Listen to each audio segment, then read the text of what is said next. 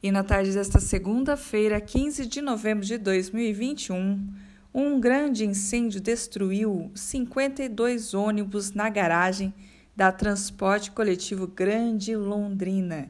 A empresa desconfia que o incêndio pode ter sido criminoso, mas ainda haverá investigações.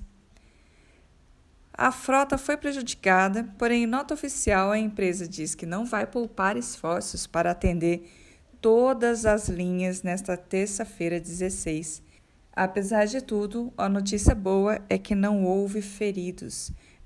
A voz que você vai ouvir agora é do diretor-geral da TCGL, Rodrigo Oliveira, que conta um pouco do que aconteceu por lá e aproveita para agradecer funcionários, ex-funcionários e corpo dos bombeiros que ajudaram no combate ao incêndio. O incêndio se deu no interior da garagem, mais próximo à Avenida Duque de Caxias com a Rua Tietê, aos fundos da garagem. Em torno de 52 veículos queimados completamente, nenhum ferido, graças a Deus.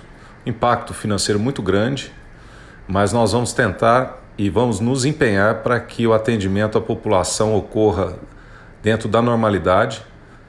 E esse é o nosso compromisso, apesar de desse grande desastre ocorrido, que vai ser investigado ainda pelas autoridades, é, o nosso esforço não será medido para que a gente consiga atender os nossos clientes da melhor maneira.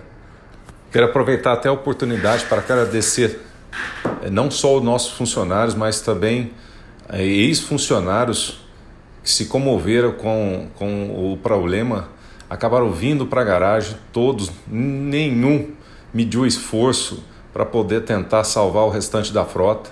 Então são verdadeiros heróis que se não fossem eles é, o impacto seria muito maior, teríamos muito mais ônibus queimados.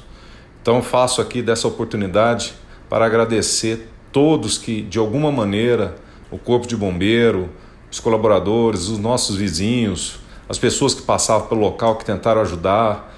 Eu quero agradecer aqui a todos. Meu muito obrigado.